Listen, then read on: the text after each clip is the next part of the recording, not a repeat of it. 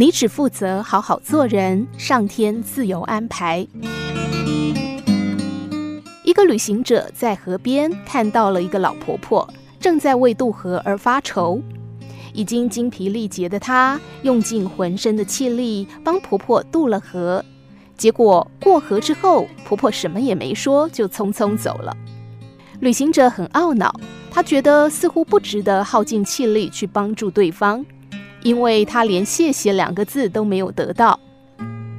哪知道几个小时之后，在他累得寸步难行的时候，一个年轻人追上了他。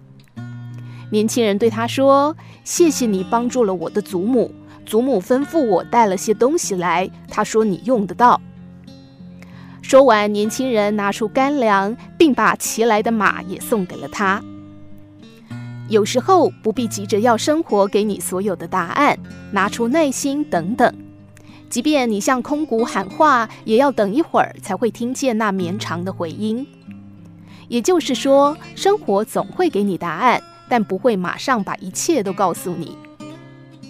其实，岁月是一棵纵横交错的巨树，而生命是其中飞进飞出的小鸟。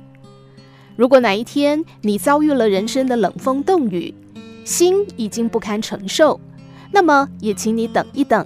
要知道，这棵巨树正在生活的背风处为你营造出一种春天的气象，并一点一点地靠近你。只要你努力过了，回报不一定在付出之后会立即出现。只要肯等一等，生活的美好总在你不经意的时候盛装降临。当你身处逆境，感到诸事不顺，感到绝望之际，不妨换个角度看这个问题，告诉自己。一切都是最好的安排，福祸相依，怎么知道未来不会发生让你惊喜的改变呢？